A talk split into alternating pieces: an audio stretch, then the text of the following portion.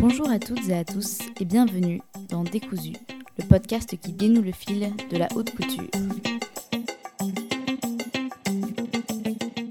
Après avoir abordé la problématique du digital et de l'écologie dans la mode et dans la haute couture, il ne me manquait plus que le thème du genre pour être en phase avec mon siècle. Car oui, la couture est en prise étroite avec l'actualité, loin d'être d'une qualité de médium dépassée et arriérée que l'on a tendance à lui associer. Je vous propose aujourd'hui d'aborder la thématique du genre dans la couture, dans tout ce que cela suppose, à savoir l'existence ou non d'une couture pour hommes, l'évolution du rapport au genre dans la société contemporaine et le reflet de cette évolution dans la création couture. Il s'agira d'abord de retracer à très grands traits les éléments historiques qui ont formé les normes vestimentaires associées au genre, de sorte à ouvrir la réflexion sur notre époque et la façon dont la couture perçoit la femme et l'homme, la femme vis-à-vis de l'homme et le ni femme ni homme, bref, tracer un portrait de la métamorphose du genre. Par ailleurs, je tiens à préciser que je ne suis ni historienne de la mode ni chercheuse en sociologie et qu'au regard de la complexité de ces sujets, il me semblait tout de même nécessaire de le préciser. Je ne prétends pas ici apporter une analyse rigide de la question, mais bien plutôt soulever des questionnements et éventuellement enrichir votre propre réflexion, de la même façon que vous pouvez enrichir la mienne en partageant votre opinion sur la page Instagram de Décousu Podcast.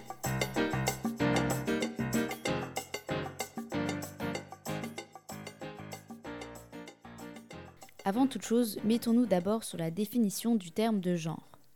On pourrait définir ce terme comme le sentiment d'une appartenance qu'un être, peu importe son sexe biologique, peut avoir, donc que ce soit une appartenance féminine ou une appartenance masculine ou alors aucun des deux, ce qui va avoir une influence sur la manière de se comporter, la manière d'agir en société et sur nos différents goûts.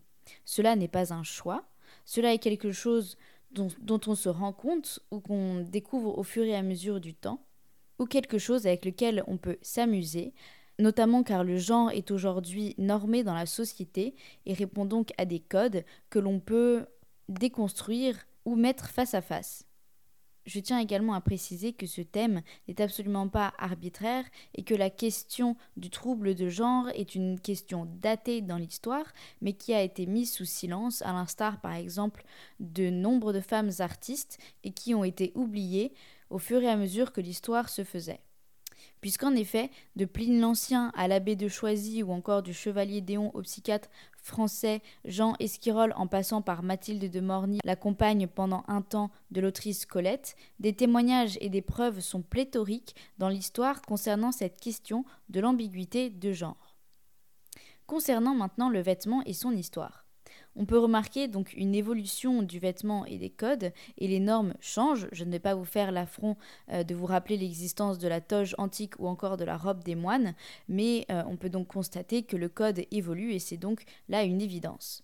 Mais sous la monarchie, par exemple, les hommes euh, sont tout aussi ornés euh, que les femmes. Donc sous la monarchie, j'entends notamment sous Louis XIV, puisqu'il y a des codes euh, figés à l'époque avec des lois somptuaires, puisque au début du règne, la mode masculine est réglementée par ces lois somptuaires qui sont encouragées par le roi Soleil et qui changent beaucoup plus souvent que la mode féminine. À cette époque-là, un homme portait des rubans, des bijoux, et le roi dansait fardé de rouge euh, et de rose, euh, imités ainsi par euh, tous les hommes de la cour qui portaient également du taffetas, des broderies, des décorations, avec toutes sortes d'ornements. Les hommes n'hésitaient d'ailleurs pas à avoir recours à une artificialisation de leur silhouette, par exemple avec des fausses hanches, encore des faux mollets ou des attelles qui rectifiaient leurs épaules, et ils portaient par ailleurs des chaussures à talons pour éviter de se salir en marchant dans les rues. On remarque cependant que l'évolution de la mode va dans le sens du pantalon pour les hommes, mais la robe n'a pas toujours été un vêtement féminin. Pendant, pendant longtemps, ça a été un vêtement euh, unique sexe, euh, voire encore aujourd'hui dans certaines cultures, euh, mais elle a ensuite été liée à la religion puisqu'il s'agissait de cacher le corps. D'ailleurs, c'est toujours le cas aujourd'hui pour les hommes d'église. mais ensuite, vers la fin du Moyen Âge, les hommes commencent à porter la culotte, donc c'est de plus en plus pratique pour eux. Quand au contraire, les femmes sont de plus en plus corsetées. On voit donc qu'à la fin du Moyen Âge et au début de la Renaissance se structure une époque qui va donc régir des codes sociaux et des normes. on peut voir l'émergence plus tard de l'étiquette donc à la cour. Et on voit ainsi l'émergence de certains codes euh, qui resteront euh, dans l'histoire. Donc, par exemple, le fait d'avoir un vêtement qui s'attache par l'arrière en contradiction avec le vêtement masculin qui peut s'attacher par devant, puisque les femmes euh, ne peuvent pas s'habiller toutes seules de la même façon. le sens du boutonnage n'est pas le même pour les hommes et pour les femmes, ce qui est d'ailleurs encore le cas aujourd'hui, puisque il se rabat à gauche pour les femmes et à droite pour les hommes. Cela est dû au fait que la femme est étant euh, dépendante de quelqu'un, ne s'habille pas toute seule. Et comme à cette époque-là, évidemment, tout le monde est censé être droitier, euh, les boutons étaient positionnés de telle sorte à ce que euh, l'habilleuse ou l'habilleur puisse fermer le vêtement avec sa main droite, là où au contraire l'homme le fait tout seul, encore une fois, avec sa main droite. Et d'ailleurs, si vous n'avez pas remarqué, c'est encore le cas aujourd'hui, quand vous achetez une chemise féminine ou masculine, le boutonnage n'est pas du même côté. C'est d'ailleurs pour la même raison que les femmes n'ont pas de poche intérieure. ça, c'est un code qui a été installé bien plus tard, à l'époque moderne, puisqu'il s'agit d'une poche de portefeuille. Les femmes ne peuvent évidemment pas ouvrir de compte en banque avant une époque très tardive dans l'histoire. On remarque donc qu'au XIXe siècle, euh, il y a une évolution euh, suite à la Révolution française, mais euh, pas seulement, puisque cela a lieu dans toute l'Europe. Et on voit alors le désir de donner l'image d'un homme moderne, un homme actif, qui n'est pas oisif, mais c'est bien plutôt là l'image d'un homme d'affaires, puisqu'il y a l'hégémonie commerciale, par exemple, du Royaume-Uni à l'époque victorienne, qui d'ailleurs impose son veuvage au pays, donc avec une mode euh, sobre et sombre qui va euh, inspirer les Français. Euh, au niveau du costume, j'entends. Donc, on assiste là à une évolution du vestiaire masculin qui est de plus en plus sobre, jusqu'à ce que le complet, le costume complet, donc, mais à une époque plus tardive. Donc, le complet, j'entends par là la veste, le pantalon et le gilet. Et donc, ce complet-là est réservé au fur et à mesure du temps pour une grande occasion. et donc, le costume devient de plus en plus euh, simple. Et, euh, et, donc ce complet euh, est le signe d'une réussite économique. On peut également citer le port de la queue de pie ou du chapeau haute forme, qui sont également le signe d'une réussite économique, mais aujourd'hui ne sont plus du tout portés ou de façon historique en quelque sorte pour rendre un hommage à une mode passée. L'arrivée du costume dans la mode occidentale uniformise donc euh, le vestiaire de l'homme euh, et ceci va se euh, répercuter dans le monde entier avec la colonisation à la même époque. donc dans tous les grands centres urbains dès les années 1890, donc en Asie, en Afrique, en Amérique latine, on retrouve ce costume qui est le signe de la modernité et de l'homme moderne. C'est un outil de modernisation le costume devient le vêtement imposé, comme l'image du capitalisme à, l'occidental. On remarque ça notamment avec l'arrivée du costume dans le Japon de l'ère Meiji, euh, ou encore avec Atatürk et la loi de 1925, euh, donc euh, la loi en Turquie qui impose le vêtement à l'occidental. Et même dans les pays où il y a un refus du costume, donc dans les pays qui sont anticoloniaux, il y a quand même cette, cette même mécanique, c'est-à-dire d'imposer un costume uniformisateur, je pense évidemment à la Chine communiste qui renonce au costume traditionnel pour inventer euh, un costume qui diffère euh, du costume à l'occidental et euh, pour s'imposer ainsi comme puissance révolutionnaire différente du capitalisme à l'occidental. Mais même si ce costume se veut différent, il est toujours uniformisateur de la population. Il est d'ailleurs porté par les hommes et les femmes et c'est de là que vient le célèbre col Mao mais le costume en quelque sorte reste une grande perte euh, de richesse culturelle des vêtements, avec des traditions euh, vestimentaires euh, séculaires de par le monde qui se sont plus ou moins perdues sous une uniformisation occidentale. Le costume est donc ce qui régit le vestiaire masculin, et encore aujourd'hui, même s'il est retravaillé avec des variations euh, significatives, il s'agit quand même toujours du costume, bien que la coupe euh, change, donc avec des épaules plus ou moins importantes pour signifier le caractère entreprenant de l'homme, ou au contraire plus affûtées pour le dandy, que ce soit une coupe euh, d'une carrure en V ou en H pour ajuster selon la carrure et la symbolique souhaitée, mais le vêtement masculin s'uniformise tout de même. Et aujourd'hui, c'est toujours le cas. le produit d'un haut luxe à l'occidental reste le costume, même si c'est un costume fait sur mesure, avec le col blanc qui représente toujours un enjeu social, politique ou économique. Et c'est d'ailleurs un code qui est repris euh, par certaines femmes à cette époque. On peut notamment citer euh, la peintre euh, Rosa Bonheur ou encore Willy, donc Mathilde de Morny. Mais le port du costume est pour elle un choix vestimentaire, lorsqu'au contraire, on peut voir George Sand qui l'utilise, elle, comme un besoin de s'affirmer et d'affirmer son art par justement ces codes qu'elle reprend au vestiaire masculin. C'est donc pour elle un besoin social.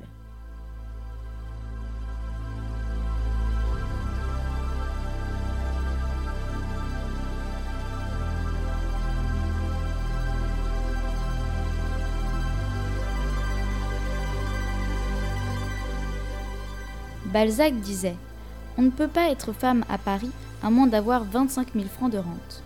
Et ce paradoxe d'élégance devenait une vérité pour la femme qui voulait être artiste. Pourtant, je voyais mes jeunes amis berrichons, mes compagnons d'enfance, vivre à Paris avec aussi peu que moi et se tenir au courant de tout ce qui intéresse la jeunesse intelligente. Les événements littéraires et politiques, les émotions des théâtres et des musées, des clubs et de la rue, ils voyaient tout, ils étaient partout. Mais sur le pavé de Paris, j'étais comme un bateau sur la glace. Les fines chaussures craquaient en deux jours, les socs me faisaient tomber, je ne savais pas relever ma robe. J'étais crottée, fatiguée, enrhumée, et je voyais chaussures et vêtements, sans compter les petits chapeaux de velours arrosés par les gouttières, s'en aller en ruine avec une rapidité effrayante. J'avais posé ce problème à ma mère qui m'avait répondu Quand j'étais jeune et que ton père manquait d'argent, il avait imaginé de m'habiller en garçon. Ma sœur en fit autant, et nous allions partout à pied avec nos maris, au théâtre, à toutes les places. Ce fut une économie de moitié dans nos ménages. Cette idée me parut d'abord divertissante et très ingénieuse. Je me fis donc faire une redingote guérite en gros drap gris, pantalon et gilet gris pareil. Avec un chapeau gris et une grosse cravate de laine, j'étais absolument un petit étudiant de première année. Je ne peux pas dire quel plaisir me firent mes bottes, j'aurais volontiers dormi avec, comme fit mon frère dans son jeune âge quand il chaussa la première paire.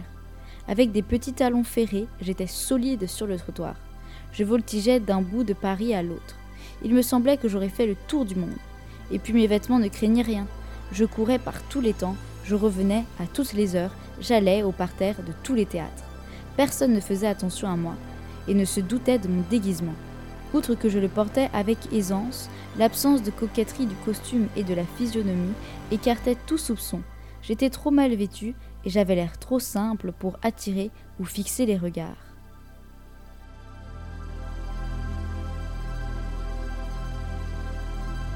Georges Sand, Histoire de ma vie, 1855.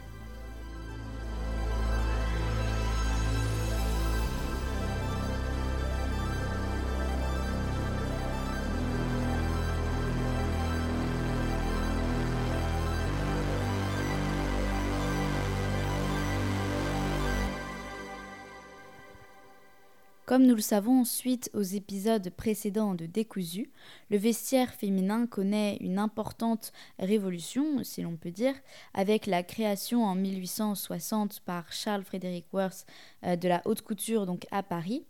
Cette clientèle est donc exclusivement féminine, puisque les femmes euh, de la très haute bourgeoisie mais surtout de la noblesse à cette époque, euh, n'ont pas de travail, évidemment.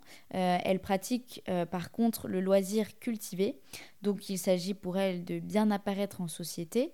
Euh, c'est là, on pourrait dire, leur travail à plein temps. Euh, c'est donc bien plus évident pour lui d'avoir une clientèle euh, féminine et la question ne se pose même pas, puisqu'il s'agit de présenter des modèles uniques sur un mannequin et pas simplement de réaliser une création sur mesure. Donc il s'agit là de s'intéresser à la création au fur et à mesure des différentes collections. Donc c'est un réel hobby entre guillemets de femmes riches euh, et euh, un le réel loisir cultivé.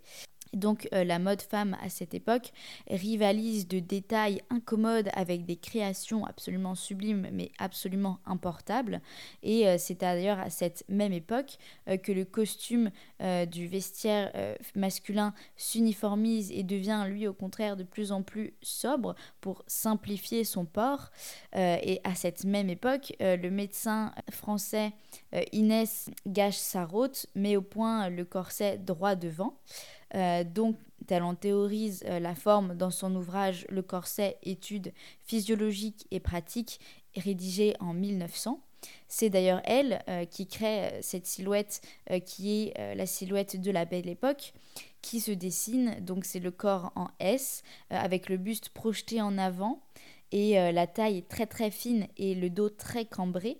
Alors, euh, selon ses dires, ce corset est inventé pour répondre à des problématiques physiques créées par euh, le corset en sablier, qui était donc le corset précédent celui de Madame Gage-Sarraute, puisqu'en effet, ce corset en sablier faisait descendre les organes vers le bas euh, mais pourtant, jamais un corset n'a été plus encombrant euh, que celui euh, donc droit devant. il va effectivement de la poitrine au pubis et il cause de nombreux problèmes comme des maux de dos violents et des douleurs affreuses au bas-ventre. Il n'est même pas d'ailleurs question de supprimer le corset, ça ne devient même pas à l'idée d'une femme médecin, mais c'est soi-disant la notion hygiéniste du corset qui prévaut.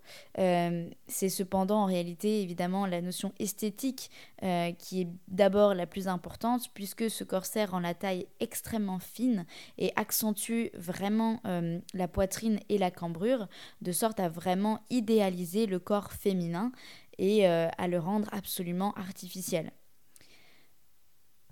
C'est d'ailleurs contre cette hégémonie du corset, puisqu'il faut bien voir réalité que tout cela ne date que d'un siècle. donc c'est contre tout ça que Chanel va se révolter. Elle fait partie de ces femmes nouvelles des années 20, avec la coupe à la garçonne, qui sont beaucoup plus libres, avec euh, une taille qui n'est plus marquée, mais qui euh, libère euh, les hanches. Suite à la Seconde Guerre mondiale, le vestiaire féminin est quelque peu chamboulé, puisque les hommes étant partis au front, les femmes ont pris leurs vêtements pour être plus à l'aise dans leurs mouvements et pour prendre leur place au travail. Et le vestiaire féminin et donc très austère, puisqu'à cette époque-là, euh, les tissus sont très rares et on ne peut pas euh, redoubler de coquetterie et d'ornement. C'est donc là qu'arrive euh, dans ces, en 1947 la collection du New Look de Dior, qui est certes donc un défilé absolument phénoménal pour l'histoire de la mode, mais qui est également un formidable euh, retour en arrière pour les femmes, puisqu'il renoue avec une silhouette idéalisée de la femme et un corps, encore une fois, emprisonné, enfermé, mais euh, magnifié. La femme n'est cependant pas prise pour ce qu'elle est, c'est-à-dire un être qui peut agir et se mouvoir de manière aussi libre qu'un homme, mais encore une fois un objet de contemplation. Concernant la couture pour hommes, euh, la question se pose effectivement puisqu'il n'y a pas de haute couture, euh, mais il y a des tailleurs, euh, donc des costumes qui sont faits sur mesure, donc pour les coquets. Et là, tout se joue dans le détail puisque symboliquement, même si euh, les hommes n'ont pas besoin euh, de vraiment avoir une liberté de mouvement comme euh, en auraient besoin les ouvriers ou les artisans, c'est symboliquement qu'il faut quand même montrer une certaine aisance et une liberté de mouvement, puisqu'il faut symboliser le fait que les hommes sont occupés dans le travail, comparé à une femme qui, elle, a tout le temps de s'adonner à, sa coquetterie et à se rendre belle, notamment pour son mari puisque de manière euh, sociale, c'est mal vu qu'un homme prenne trop soin de lui. Euh, d'ailleurs, euh, c'est toujours le cas aujourd'hui. on peut facilement entendre les insultes cocotte ou le mot efféminé qui souvent est prononcé de manière péjorative. Le temps avançant, au fur et à mesure, euh, la mode va bien évidemment évoluer euh, et le vestiaire féminin va s'inspirer du vestiaire masculin pour créer euh, des nouvelles pièces. Il y a un apport magistral à cet égard d'Yves Saint-Laurent puisqu'il est à l'origine du costume pour la femme. Là où il y a une réelle distinction à faire, c'est la différence entre imiter le costume masculin et créer un costume féminin inspiré du costume masculin puisqu'il s'agit en réalité d'un vêtement qui est bien féminin.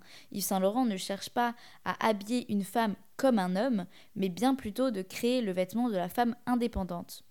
Il va donc utiliser les clichés de genre comme une affirmation sexuelle et une force, et c'est ce qu'on retrouve euh, plus tard avec Jean-Paul Gaultier qui poussera cette logique à l'extrême, avec le corset qu'il utilise euh, de manière très positive pour la femme, puisque loin d'engoncer la femme dans un besoin et dans une dépendance à l'homme, c'est en réalité sa puissance sexuelle qu'elle affirme sur l'homme. Mais il y a cependant quand même des changements profonds qui restent à faire.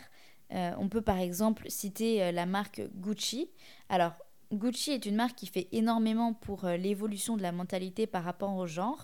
Mais je cite tout de même cette marque pour les changements qui restent à faire, puisque justement quand on voit toute cette communication et ce marketing qui est fait en faveur de cette évolution du genre, il y a comment dire, une espèce de dichotomie entre cette vision idéalisée et ce qu'il se passe lorsqu'on va dans un magasin Gucci. Euh, on peut être un petit peu étonné puisque ce qui est censé être la partie réservée à la femme, euh, donc je mets des guillemets, euh, on remarque que tout est rose bonbon, donc des murs à la cabine d'essayage, en passant par les différents présentoirs. Là où au contraire, lorsqu'on va chez l'homme, tout est noir, donc tout est parfaitement sobre. Euh, et il y a quand même, dans les faits, une distinction qui demeure euh, fidèle aux codes sociaux. Donc on peut se poser la question de la dichotomie entre la réalité et l'image de marque que euh, les maisons souhaitent refléter.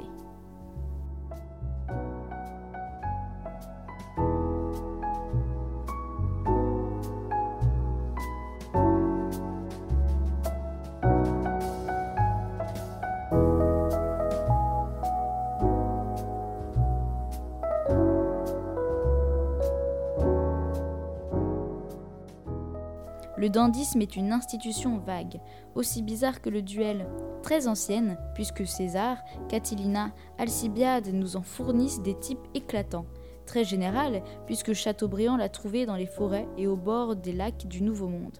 Le dandysme, qui est une institution en dehors des lois, a des lois rigoureuses auxquelles sont strictement soumis tous ces sujets, quelle que soit d'ailleurs la fougue et l'indépendance de leur caractère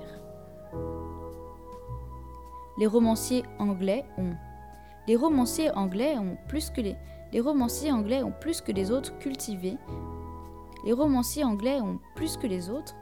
Les romanciers anglais ont plus que les autres cultivé le roman de High Life et les Français qui, comme Monsieur Custine, ont voulu spécialement écrire des romans d'amour, ont d'abord pris soin et très judicieusement de doter leurs personnages de fortunes assez vastes pour payer sans hésitation toute leur fantaisie. Ensuite, ils les ont dispensés de toute profession. Ces êtres n'ont pas d'autre état que de cultiver l'idée du beau dans leur personne, de satisfaire leur passion, de sentir et de penser. Ils possèdent ainsi à leur gré et dans une vaste mesure le temps et l'argent, sans lequel la fantaisie réduite à l'état de rêverie passagère ne peut guère se traduire en action que le lecteur ne se scandalise pas de cette gravité dans le frivole, et qu'il se souvienne qu'il y a une grandeur dans toutes les folies, une force dans tous les excès.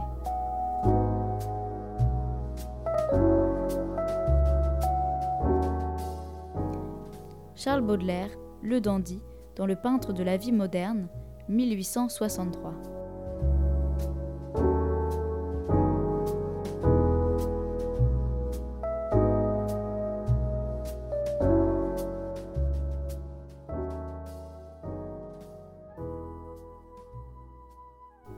Voit donc que l'esthétisation de l'homme passe pour un mouvement décadent et efféminé, comme une oisiveté. Et aujourd'hui, qu'en est-il de la haute couture pour hommes Il y a effectivement euh, du sur-mesure, mais euh, la haute couture est presque toujours réservée à la femme. Il suffit par exemple de regarder les cérémonies officielles, euh, donc je pense par exemple au Festival de Cannes, au Met Gala ou autres cérémonies de remise de prix. on remarque donc que ces cérémonies sont le lieu euh, d'un déploiement de haut luxe où euh, les maisons de couture qui ont peu d'occasion de présenter leur création en dehors de la Fashion Week réalisent alors des pièces qui euh, rivalisent d'inventivité et qui sont réellement exceptionnelles. Mais si on regarde, les femmes sont toutes ou presque dans des silhouettes euh, différentes. Euh, donc on peut avoir euh, des pantalons, des robes, des jupes, des shorts avec des volumes ou au contraire très près du corps, avec des silhouettes qui peuvent être très dénudées ou au contraire avec une avalanche de tissu. là où les hommes ont presque tous la même silhouette. Alors, il y a quelquefois de très rares exceptions, mais vraiment très rares quand il s'agit de totalement renouveler une silhouette mais ce qu'on remarque le plus communément, c'est le costume euh, basique. Euh, alors quand je dis basique, évidemment, c'est taillé à la perfection avec une facture impeccable, mais euh, voilà, il y a des costumes qui ont des pièces ornementales très particulières, avec des accessoires très particuliers, mais ça reste quand même une variation autour du costume euh, basique euh, que l'on connaît tous, avec une variation au niveau des épaules, euh, de la taille, de la longueur du pantalon, savoir si c'est pince ou non, etc. etc. Mais par exemple, il n'y a pas, ou très rarement, d'épaules dénudées, il n'y a pas de décolleté, il n'y a pas un jeu de jambes où on montre la peau. Donc, comme je le disais, à part de très très rares exceptions, comme par exemple Ezra Miller qui euh, rivalisent souvent d'imagination euh, pour présenter des silhouettes absolument phénoménales et qui sont d'ailleurs très agréables à voir. Euh, ça change véritablement de ce, de dont on a l'habitude. on peut également citer Jared Leto au Met Gala 2019 qui est venu dans une sublime robe Gucci. et bien sûr, on ne peut pas ne pas citer Billy Porter qui vient toujours avec des expérimentations stylistiques très variées et toutes plus inattendues les unes que les autres mais il est vrai que euh, le discours unisexe euh, n'est pas forcément suivi par le très haut luxe. Euh, donc on peut par exemple parler de la marque Valentino qui s'identifie réellement dans un, luxe véritablement noble. Et on peut remarquer que pour cette marque, lorsque Pier Paolo Piccioli a décidé de prendre pour une campagne un mannequin androgyne qu'il a fait poser très dénudé avec un sac à main, et euh, les cheveux longs lâchés au vent, il y a eu une rafale de haine sous le post Instagram euh, de cette campagne et euh, le, créateur a dû supprimer ce post pour faire taire justement la vague de haine contre ce mannequin. Et nous avons pu parler du vêtement féminin qui s'inspire fortement du vêtement masculin, et euh, l'inverse est beaucoup moins euh, vrai, euh, puisque le vêtement pour homme qui s'inspire du vestiaire féminin semble encore aujourd'hui bien trop avant-gardiste et complètement importable, alors que par exemple le port du jean, du sweat, des baskets, des sneakers est aujourd'hui absolument normal et totalement ordinaire. Euh, lorsqu'une fille porte un vêtement emprunté à un homme, euh, ça ne choque plus personne, c'est même euh, la grande majorité du vestiaire de la jeunesse féminine. Les vêtements pour hommes sont portés sans aucun souci par les femmes lorsque l'inverse n'est absolument pas vrai et ceci vient à la fois de l'héritage d'une discrimination misogyne, donc on ne veut pas avoir l'air d'une femmelette, entre guillemets, et en même temps c'est une discrimination dont les hommes euh, aujourd'hui euh, pâtissent, euh, puisque ça restreint extrêmement leur choix vestimentaire.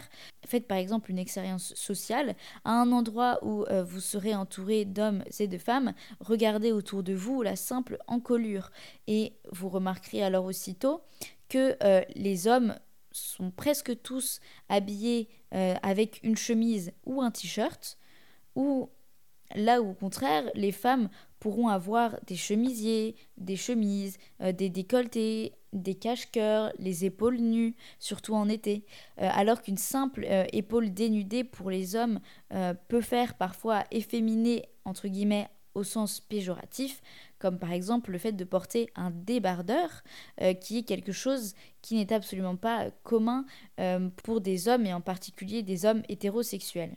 On peut par ailleurs parler du sac à main, euh, qui est encore une fois une norme sociale de genre qui va contre le bon sens et le sens pratique, puisque euh, les hommes, euh, je pense, aimeraient bien parfois avoir un sac à main, et je pense euh, parler pour un bon nombre de femmes en disant que très souvent des affaires d'hommes se retrouvent dans des sacs féminins par nécessité, et on peut également parler du short qui est très rarement, voire jamais, porté par euh, la jante euh, masculine. Donc là, je parle de short et pas de bermuda.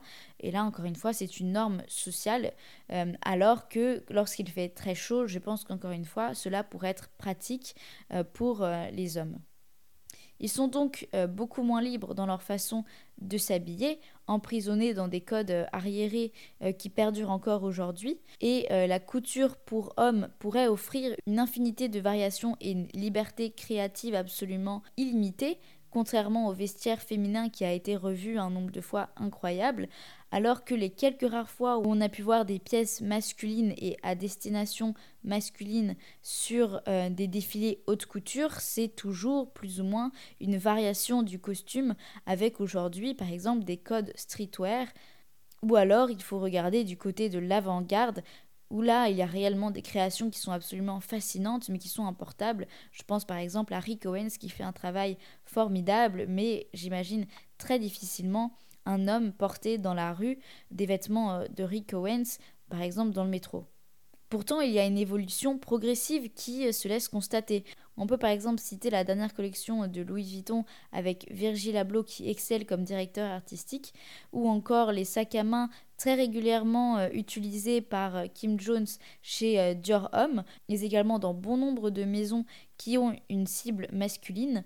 Et on peut également parler de la maison Mugler euh, qui justement s'amuse des codes euh, de genre en faisant défiler des mannequins transgenres et en bousculant nos perceptions avec des mannequins androgynes.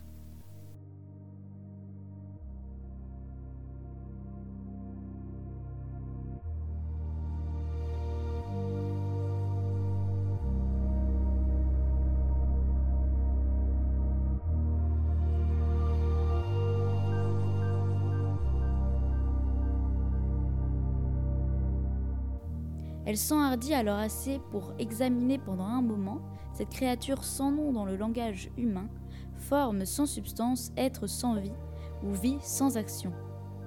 Quoique le petit vieillard eût le dos courbé comme celui d'un journalier, on s'apercevait facilement que sa taille avait dû être extraordinaire. Son excessive maigreur, la délicatesse de ses membres prouvaient que ses proportions étaient toujours restées sveltes. L'inconnu portait un gilet blanc brodé d'or à l'ancienne mode et son linge était d'une blancheur éclatante. Un jabot de dentelle d'Angleterre assez roux, dont la richesse eût été enviée par une reine, formait des ruches jaunes sur sa poitrine, mais sur lui, cette dentelle était plutôt un haillon qu'un ornement. Au milieu de ce jabot, un diamant d'une valeur incalculable scintillait comme le soleil. Ce luxe suranné, ce trésor intrinsèque et sans goût, faisait encore mieux ressortir la figure de cet étrange bizarre. Le cadre était digne du portrait. Ce visage noir était anguleux et creusé dans tous les sens. Le menton était creux, les tempes étaient creuses, les yeux étaient perdus en de jaunâtres orbites.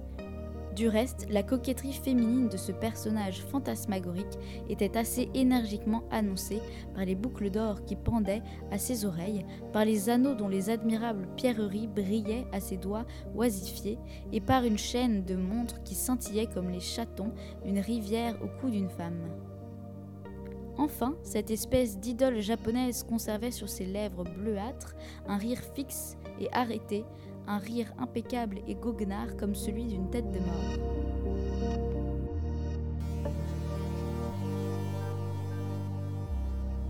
Balzac, Sarrazine.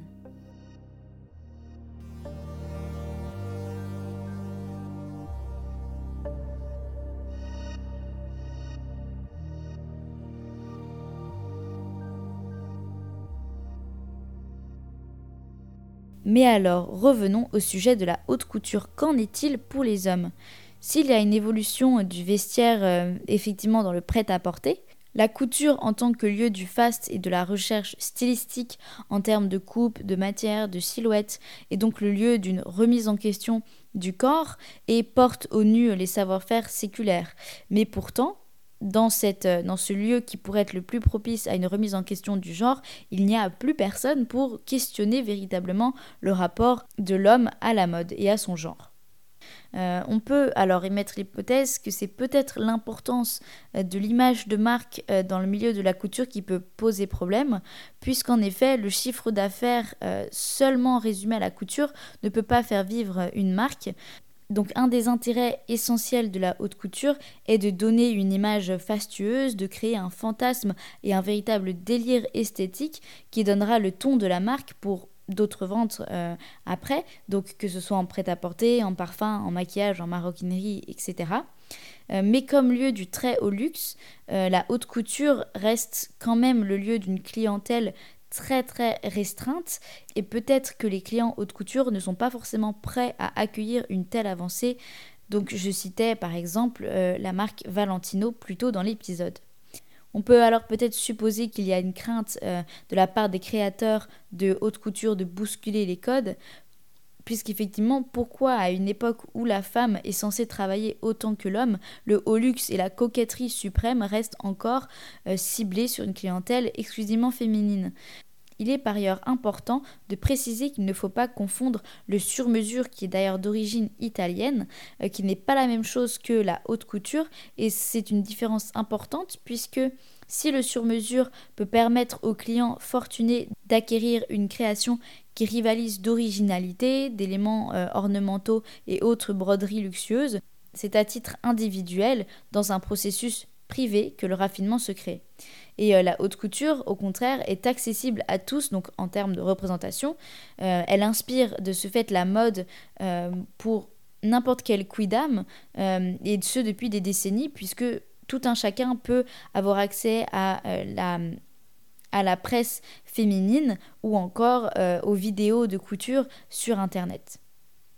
Et donc la haute couture qui est couverte par la presse féminine et suivie par les créateurs de prêt-à-porter influence un ruissellement qui participe de l'évolution du vestiaire féminin et donc de sa grande diversité, mais il n'y a pas de, de dynamique similaire dans le vestiaire masculin. Pourtant, on voit bien des footballeurs par exemple qui ont un réel attrait pour la mode. On peut citer également le youtubeur milliardaire Jeffree Star ou les stars d'Hollywood pour qui l'esthétisation de sa personne euh, fait partie intégrante de leur carrière. Donc on peut supposer qu'il y aurait là une clientèle potentielle. Mais on voit que le questionnement à ce sujet commence à émerger.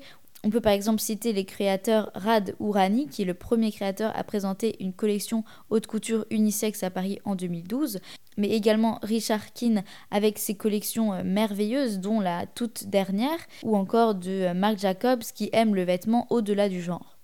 Et euh, on peut parler de Kim Jones chez Fendi, qui donc a présenté une collection haute couture pour la femme, euh, qui euh, pourtant euh, a présenté quelques silhouettes masculines, mais c'était là une collection qui rendait hommage au roman Orlando de Virginia Woolf. Il y a donc un travail sur le genre, mais qui est on peut dire trop littéral, pourquoi pas simplement présenter des silhouettes variées sans avoir besoin de le justifier par une inspiration culturelle? Ça n'enjoint pas forcément à la normalisation du fait. Toutefois, il y a quelques créations pour l'homme euh, en couture, donc évidemment Jean-Paul Gaultier où traite le sujet avec beaucoup d'humour. On peut par exemple citer le titre de sa première collection pour hommes qui était L'homme-objet. On peut parler également de Claire White Keller chez Givenchy avant qu'elle ne quitte la maison, traité cette fois-ci avec un chic sérieux. Donc il y a un moins travail euh, de la silhouette euh, qu'un réel travail de la matière et de la coupe. C'est surtout encore une fois une variation autour du costume, du manteau et du vestiaire traditionnel masculin, mais il y a là un réel raffinement de haut luxe pour hommes qui change de l'exubérance du Met euh, et qui donne à voir une réelle recherche sur l'embellissement distingué du vêtement masculin sans questionnement de genre car il n'est pas forcément besoin de le faire. Pour présenter une collection pour hommes euh, couture qui est juste pour l'homme, ce serait déjà montrer que la beauté n'est pas que l'affaire des femmes, car en réalité, la beauté ne doit pas être un poids, mais se parer devrait être un choix, qu'on soit un homme ou une femme. La question qui se pose alors, c'est serait-il possible de bouleverser les codes sans tomber dans la caricature? Pour qu'une réelle évolution puisse avoir lieu au sein de la société dans sa globalité et pas uniquement par l'intermédiaire du milieu queer, il faudrait peut-être éviter de tomber dans l'excès qui serait d'habiller un homme avec des purs codes féminins, on peut supposer que ça ne marcherait pas, euh, eu égard à l'héritage historique et culturel de l'histoire du vêtement. On peut par exemple citer euh, Jean-Paul Gaultier qui euh, a fait des jupes déjà il y a presque 40 ans, donc en 1985, dans son défilé qui présentait des jupes pour hommes, un défilé qui a d'ailleurs fait scandale et aujourd'hui les jupes pour hommes ne font pas plus partie de notre quotidien puisque la féminité est mal acceptée car elle est perçue comme une faiblesse qui est là encore mal acceptée, et la masculinité est au contraire perçue comme une force que tout le monde veut acquérir. C'est d'ailleurs pour cela qu'il y a vraiment l'hégémonie du masculin qui rend bien plus facile l'adoption de codes masculins par une femme, et même plus difficilement dans l'histoire sur les femmes par les hommes. Alors que pourtant, on pourrait dire que ce qui est sexy, c'est d'oser. On peut citer Prince, euh, Bowie ou même plus récemment Harry Styles, qui sont de réels sex symboles pour la jante féminine. Il ne faut donc pas faire l'amalgame qui est trop facilement fait avec l'homosexualité, puisque si l'amalgame se fait, c'est qu'il y a davantage de courage dans le milieu queer, qui se pose naturellement des questions sur la notion de genre, car il y a une peur moindre de s'en libérer, car l'affirmation de soi est déjà un combat, alors que la communauté hétérosexuelle ne se pose pas nécessairement la question de codes qui sont supposément en adéquation avec leur genre et leur orientation. On peut par exemple euh, citer le créateur Ludovic de Saint-Cernin qui justement table sur cette esthétisation de l'homosexualité avec une marque très homoérotique et on peut notamment parler euh, du chanteur Lil Nas X qui lui aussi s'amuse avec son genre. Et aujourd'hui, les hommes hétérosexuels se posent également des questions sur leur genre, car grâce à la visibilité grandissante de la communauté queer, on se rend compte que si la question de genre n'est certes peut-être pas entièrement arbitraire, elle n'en reste pas moins majoritairement sociétale et normée par des habitudes séculaires normatives. Et l'aliénation de genre apparaît de plus en plus insupportable. Et on voit notamment dans la jeunesse une minorité grandissante d'hommes hétérosexuels qui se disent tout à fait favorables au port d'une jupe ou d'une robe tant que cela leur plaît esthétiquement. Puisqu'en effet il y a une dichotomie avec la supposée liberté de l'époque contemporaine qui est en réalité avorté par l'autocensure, qui est le résultat d'une habitude tenace vis-à-vis du vêtement. On peut citer l'exemple des drag queens qui justement s'affranchissent de cette aliénation. On peut voir euh, notamment euh, dans les défilés Fashion Week qu'elles viennent tantôt en performant le genre féminin, tantôt en performant le genre masculin. Elles peuvent tout autant être viriles, chic et très masculines, très masculin donc si on veut, tantôt en arborant une féminité sublimée. Et sans aller dans les extrêmes, les artistes de la scène drague prouvent que le genre dans le vêtement est un choix. On peut expérimenter quand on l'ose. Il n'y a de limite que celle que l'on refuse de franchir. Et encore une fois, la réponse apportée à ce constat est souvent euh, l'héritière d'un cliché, c'est-à-dire celle que ce sont des homosexuels, donc qu'ils sont naturellement efféminés, donc que c'est normal. Mais rien de plus faux puisque, comme je le disais tout à l'heure, on peut citer l'exemple de Bowie ou encore de Prince. Et après tout, pourquoi une femme avec une chemise serait sexy alors qu'un homme avec une jupe serait ridicule? Ce sont là des normes aliénantes, et Virgil Abloh l'a très bien compris dans sa dernière collection pour Louis Vuitton, avec notamment une jupe de duchesse dans un, tissu qui rappelle le taffetas, avec pourtant une silhouette très streetwear qui est parfaitement réalisée. Et cette évolution de la conception de genre va avec l'évolution des mœurs dans la jeunesse, qui va de plus en plus vers le désir d'une belle pièce au-delà des normes et un rapport plus authentique aux vêtements. Ça correspond notamment à la montée euh, de la friperie.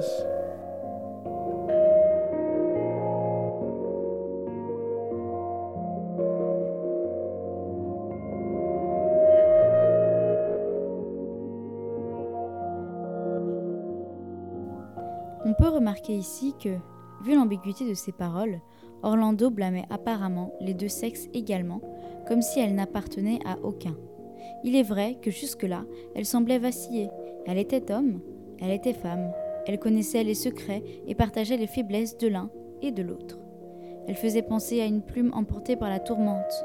Dans ces conditions, on ne s'étonnera pas tellement qu'à force d'opposer un sexe à l'autre, de les trouver tous deux, alternativement, aussi entachés de faiblesses lamentables et de ne pas savoir auxquelles elle appartenait. Bien que différents, les sexes s'entremêlent. En tout être humain, survient une vacillation d'un sexe à l'autre et, souvent, seuls les vêtements maintiennent l'apparence masculine ou féminine, tandis qu'en profondeur, le sexe contredit totalement ce qui se laisse voir en surface.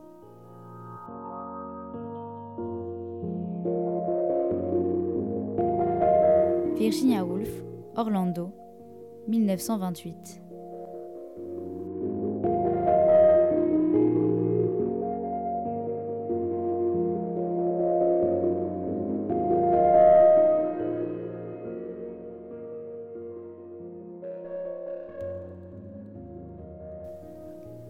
Au-delà de l'appropriation par un genre ou un autre des codes appartenant à l'autre genre, l'important est surtout le dépassement de la notion même de genre. Ce qui serait vraiment intéressant, ce serait peut-être de faire une mode qui soit masculine mais pas pour l'homme et féminine mais pas pour la femme. On peut par exemple citer le créateur Nicolas Lecourt-Mention, que j'espère d'ailleurs bien prononcer, qui réalise une mode féminine mais pour l'humain, c'est-à-dire une mode avec des codes féminins et une réelle esthétisation de la féminité, mais qui peut être portée par n'importe quel être humain, et peu importe le genre par lequel il se définit. Car il ne faut pas oublier que le vêtement est le lieu d'une performance de genre, n'importe quel genre, par rapport à n'importe quel sexe. On le voit de façon particulièrement évidente dans le milieu du drag, euh, qui pousse cette logique euh, dans ses retranchements les plus extrêmes, car euh, le milieu du drag n'est pas uniquement les drag queens, c'est-à-dire un homme qui reprend les codes d'une féminité exagérée jusqu'à la caricature, mais le milieu du drag est réellement le milieu d'une transcendance des normes, donc des normes esthétiques sociales, que ce soit par rapport au genre ou même à l'humanité, et à cet égard, on peut voir des créations de créatures surréelles, impossibles et des monstres d'esthétisme. Je vous recommande d'ailleurs à cet égard l'émission Étiquette et également la série Extreme Beauty Routine sur Vogue, disponible gratuitement sur YouTube. Mais il me semble important de rappeler qu'il ne faut tout de même pas oublier qu'avant d'être un espace de création, la mode est d'abord une industrie qui doit répondre à des impératifs commerciaux. Réaliser des défilés et des collections mixtes ou unisexes représente un réel manque à gagner comparé à deux collections bien distinctes qui ciblent chacune une clientèle différente, multipliant ainsi par deux les bénéfices. On a pu remarquer cela avec la marque parisienne Casablanca, qui a récemment créé une collection pour la femme, suite au constat de l'achat récurrent par des femmes de chemises faites pour l'homme, et il y a donc là une création féminine pour répondre à une nouvelle demande et ainsi démultiplier les bénéfices. Et s'il est assez évident que le milieu artistique est en grande majorité ouvert à ces questionnements, la société dans sa globalité ne l'est pas, et si demain vous êtes un homme qui passait un entretien d'embauche à la banque vêtu d'une robe, je pense pouvoir dire sans trop de risque que vous ne serez pas rappelé. Je voudrais à présent terminer par un hommage rendu au créateur Tom Brown, qui réalise des créations d'une incomparable justesse en termes de savoir-faire, d'innovation et de réflexion sur le lien entre les codes séculaires et le devenir des mentalités. Non seulement son travail est d'une élégance folle, mais il maîtrise parfaitement l'équilibre des genres, puisque c'est le sujet qui nous intéresse aujourd'hui. J'entends par équilibre des genres un rapport au masculin et au féminin comme une matière première comme des teintes sur la palette d'un peintre qui applique de ci, de là, de la silhouette sans se formaliser. Ces créations présentées lors des défilés n'ont pas de genre, si ce n'est le genre humain, avec tout ce qu'il recèle de poétique quand sa normalisation ne l'aliène pas. Cela ne l'empêche pas d'utiliser des éléments tout à fait classiques d'un genre, par exemple une chemise, un nœud papillon ou encore un costume porté sous une robe de bal, et pourtant il n'y a ni hégémonie de la féminité ni de la masculinité, on est réellement dans un flou supérieur qui n'a comme partie que la beauté et un rapport au corps comme un canevas affranchi. Et pour finir, un clin d'œil plus qu'évident à Jean-Paul Gaultier, qui est un créateur absolument incontournable de la question du genre. J'en ai peu parlé ici car il n'est plus à la tête de la création couture de la maison, mais son œuvre a marqué, marque et marquera des générations de créateurs et d'anarchistes du code social qui trouveront chez lui un parangon de la création libre. Jean-Paul Gaultier ou l'étendard d'un monde qui se cache sous celui qu'on croit connaître.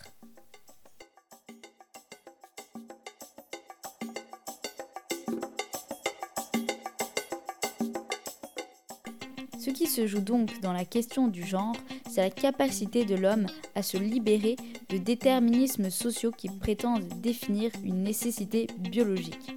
Sans même vouloir prétendre à une porosité totale des genres, bien que cela pourrait sembler souhaitable à bien des égards, on peut néanmoins avancer vers une conception moins aliénante du genre et laisser à chacun le choix de se présenter dans le monde comme il le souhaite, par-delà les notions de sexualité et de genre. Et aujourd'hui, dans le milieu de la mode et en particulier de la couture, c'est finalement l'homme qui est bien moins libre que la femme quand il en vient à choisir sa silhouette.